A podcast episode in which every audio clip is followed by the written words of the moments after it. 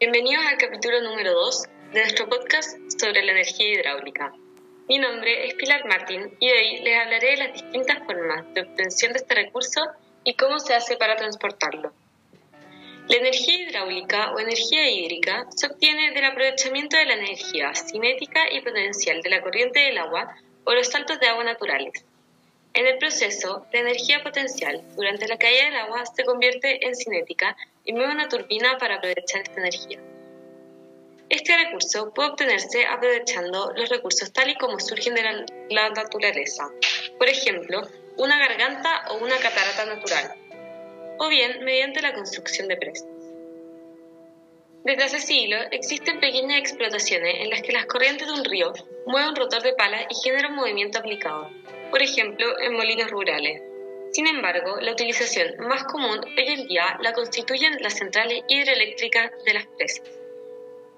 Con la revolución industrial y especialmente a partir del siglo XIX, comenzó a cobrar importancia con la aparición de las ruedas hidráulicas para la producción de energía eléctrica. Poco a poco, la demanda de electricidad fue en aumento. La primera central hidroeléctrica moderna se construyó en 1880 en Northumberland, Gran Bretaña. Sin embargo, el nuevo sistema resultaba caro y la central eléctrica acabó cerrándose después de solo dos años y medio.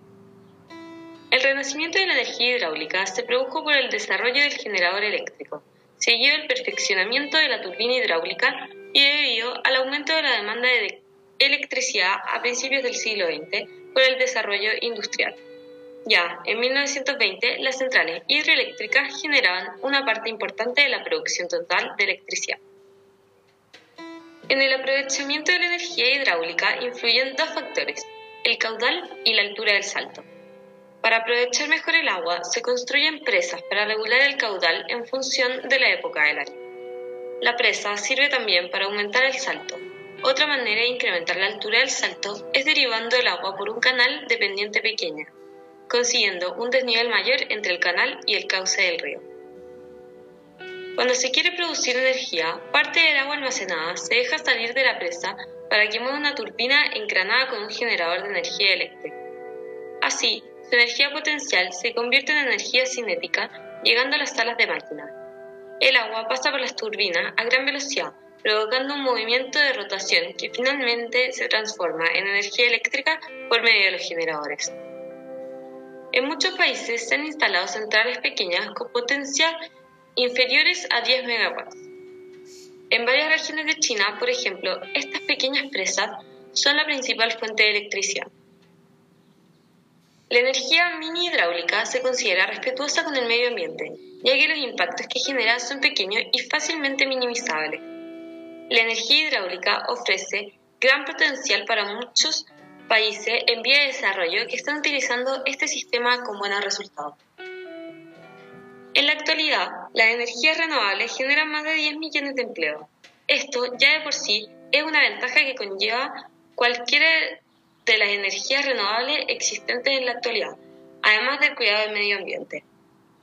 Cada una de estas energías tiene sus ventajas y desventajas.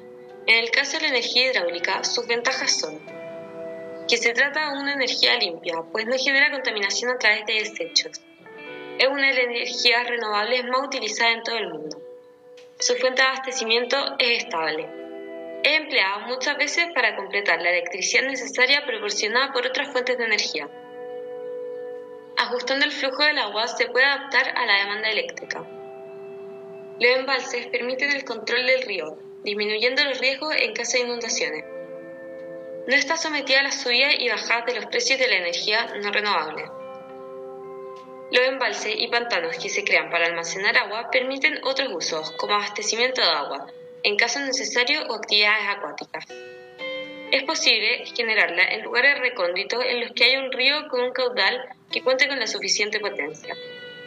Por otra parte, están las desventajas. Las presas no pueden ser construidas en cualquier lugar. Es necesario que se den las condiciones apropiadas de caudal y altura.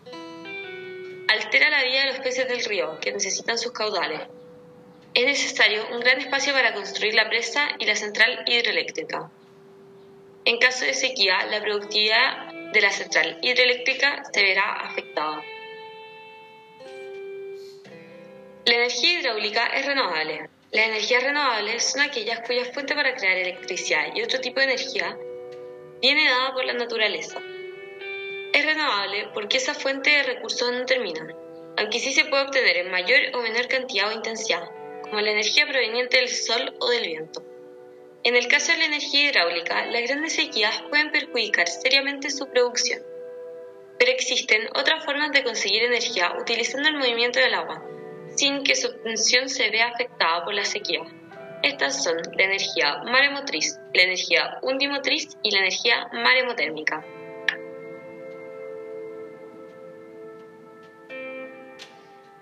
Una central hidroeléctrica, el agua que cae de una presa hace girar turbinas que impulsan generadores eléctricos.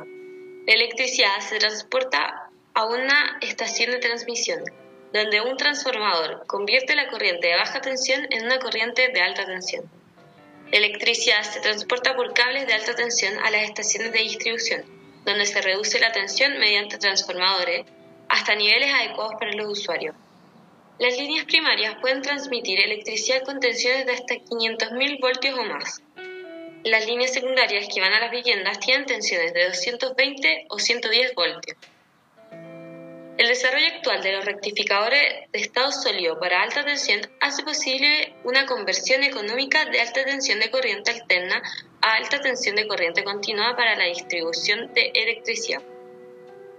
Esto evita las pérdidas inductivas y capacitivas que se producen en la transmisión de corriente alterna. La estación central de una instalación eléctrica consta de una máquina motriz, como una turbina de combustión, y un generador eléctrico. La mayor parte de la energía eléctrica del mundo se genera en centrales térmicas alimentadas con carbón, aceite, energía nuclear o gas. Una pequeña parte se genera en centrales hidroeléctricas, diésel o provistas de otros sistemas de combustión interna. Las líneas de conducción se pueden diferenciar según su función secundaria en líneas de transporte, alto voltaje y líneas de distribución de bajo voltaje. Las primeras se identifican a primera vista por el tamaño de las torres o apoyos, la distancia entre conductores, las largas series de platillos que constan los aisladores y la existencia de una línea superior de cable más fino que es la línea de tierra. Las líneas de distribución, también denominadas terciarias, son la última existente antes de llegar a la electricidad al usuario y reciben aquella denominación por tratarse de las que distribuyen la electricidad al último eslabón de la cadena. Las líneas de conducción de alta tensión suelen estar formadas por cables de cobre, aluminio o acero recubierto de aluminio o cobre. Estos cables están suspendidos de poste o pilones. Altas torres de acero mediante una sucesión de aislantes de porcelana. Gracias a la utilización de cables de acero recubierto y altas torres, la distancia entre estas puede ser mayor, lo que reduce el coste del tendido de las líneas de conducción. Las más modernas, con tendido en línea recta, se construyen con menos de 4 torres por kilómetro. En algunas zonas, las líneas de alta tensión se cuelgan de postes de madera. Para las líneas de distribución a menor tensión suelen ser postes de madera, más adecuados que las torres de acero. En las ciudades y otras áreas donde los cables de acero son más peligrosos, se utilizan cables aislados subterráneos. Algunos cables tienen el centro hueco para que circule aceite a baja presión. El aceite proporciona una protección temporal contra el agua, que podría producir fugas en el cable. Se utilizan con frecuencia tubos rellenos con muchos cables y aceite a alta presión, unas 15 atmósferas, para la transmisión de tensiones de hasta 345 kilovoltios. Cualquier sistema de distribución de electricidad requiere una serie de equipos suplementarios para proteger los generadores, transformadores y las propias líneas de conducción. Suelen incluir dispositivos diseñados para regular la tensión que se proporciona a los usuarios y corregir el factor de potencia del sistema. Los cortocircuitos se utilizan para proteger todos los elementos de la instalación contra cortocircuito y sobrecarga, y para realizar las operaciones de conmutación ordinarias. Espero que hayan podido aprender sobre la energía hidráulica y la forma de cómo se transforma. Nos vemos en el siguiente capítulo.